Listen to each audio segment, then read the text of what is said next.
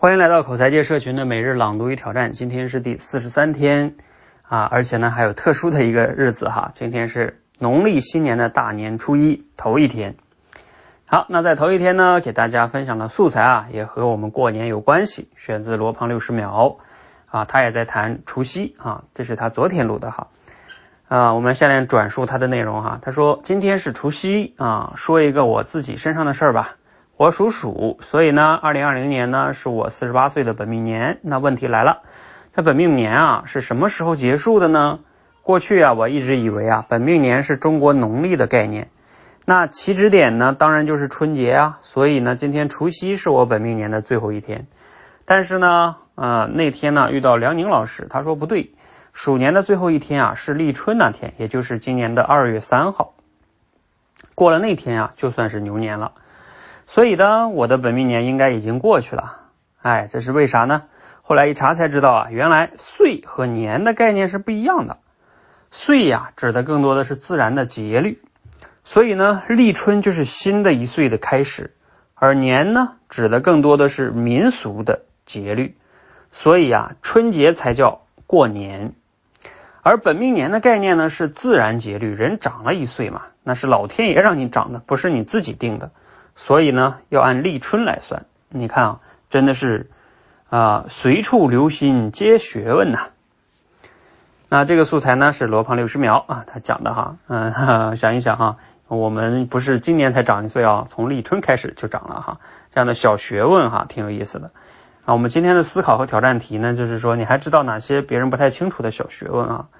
我自己想了想哈，我我好像也举不出来一些这样的小学问啊，我就给大家分享一下。我过年这两天呢读的一本书，呃，一本历史书哈。他说，啊，什么那本书的书名挺长的，叫一读就停不下来的三国史哈。啊，是一个人写了三国的历史啊。我读起来呢，读了两天，读的挺有意思哈。比如说那里边也让我长了一些知识哈。比如说像三国时期那个董卓哈，我们在原来的一些历史书啊，《三国演义》里边都觉得啊，这个董卓是非常残暴的一个人呀，是吧？啊，很，反正很不好，是吧？很负面的一个人。但是呢，这本书里边呢就有分析说，其实董卓啊也没有大家想的那么不好。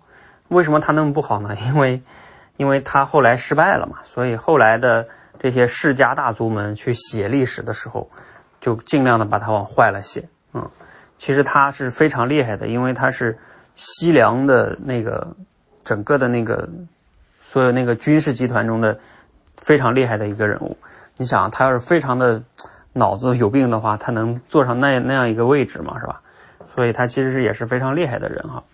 好，这是一个小学问哈，当然这个细节你们要越感兴趣可以看。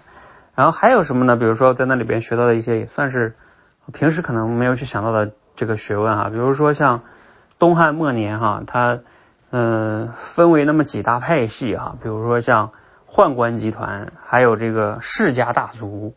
还有一类呢，就是外戚集团，这三大势力啊，就整个在这个朝堂上相互博弈啊。那这个具体来说，大概是什么呢？你比如说像我呃宦官集团呢，当然他们主要是听命于皇帝啊，皇帝最最最愿意信赖的就是宦官。那你想，为什么皇帝愿意信赖宦官啊？因为宦官他们都是出身贫寒子弟。在古代，谁能去做宦官呢？都是那些家里边实在是穷的不行了，才把孩子送卖掉，其实相当于卖掉啊，或者是自己也养不起了啊。那这个是一定是贫寒人家出身的宦官，没有根基，就他没有什么非常牛的背景根基。然后另外呢，他自己也没有孩子，那他最依赖的就是谁呢？皇帝。所以宦官他权力再大，他一定是对皇帝更加忠心的。所以。宦官权力再大，往往也代表的是皇权。嗯，这个呢是古代的时候，为什么很多宦官权力那么大？其实背后是皇帝啊有意为之的。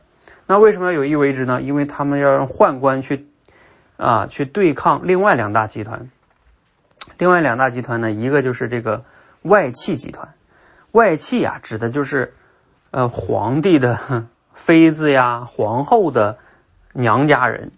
啊，这个比如说皇后的哥哥啊，什么弟弟啊，这些啊，外戚专政、外戚干政嘛，哎，古代的时候也是非常常见的一个问题哈。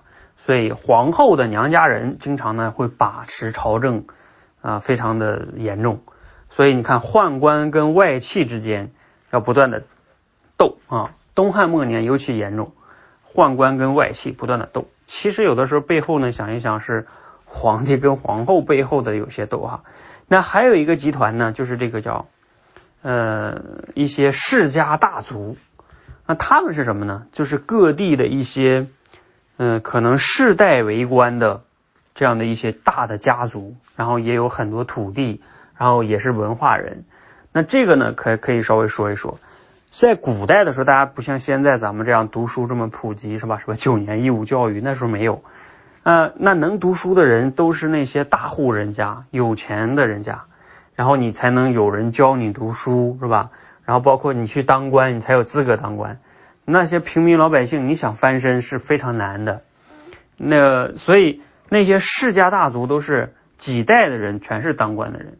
然后呢，他们这个整个家族的，无论是从文化还是金钱，都是各地方的世家大族，都是几代积累下来的。那古代的这种皇权呢，也有时候非常要依赖于这些世家大族的支持，然后他才能起来的。啊，所以这个皇权呢，就会有这三类。在这边相互博弈，其实是宦官集团啊，还有外戚集团，还有这个世家大族相互博弈哈。你看三国时期，呃，像东汉后来就是很不行的话呢，曹操为什么能上来？曹操就代表了一些韩氏，然后曹操也有宦官的背景啊，再加上呢，曹操的还也有一些世家大族支持他，后来很多世家大族支持他，嗯，所以他后来才能起来哈。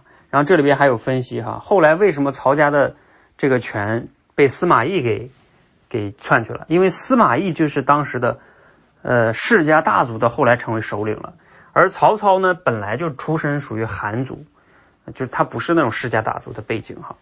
然后呃他他根基不稳，再加上曹操呢，他们后来你看曹丕，我们都非非常知道那曹丕就是那个叫七步诗啊。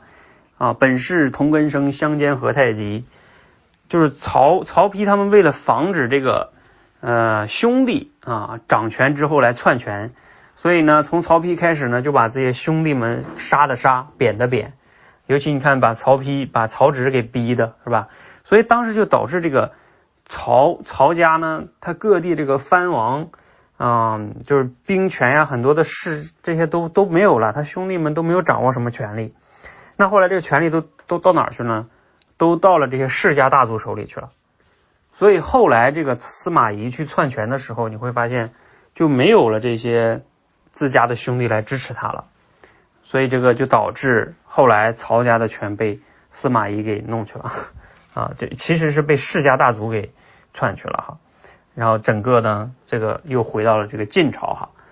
好，我们今天呢就给大家分享这些啊，大家感兴趣的可以去读一读这本书，就了解一下历史上这些更背后的这些学问哈，你才能知道历史不是像小说啊或者《三国演义》里面演演的那些打打杀杀是吧？谁谁就上去了，背后其实有很多力量的博弈哈，包括有时候我们恨的那些太监啊，为什么这么烦啊？皇帝怎么不把他杀了啊？皇帝不会杀他们的，皇帝就是喜欢他们的，嗯。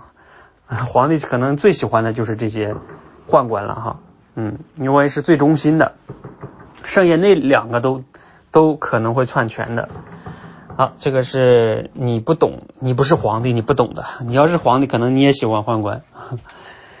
好，我们今天先聊到这儿哈，大年初一，祝大家新年愉快啊，这个牛年大吉，谢谢。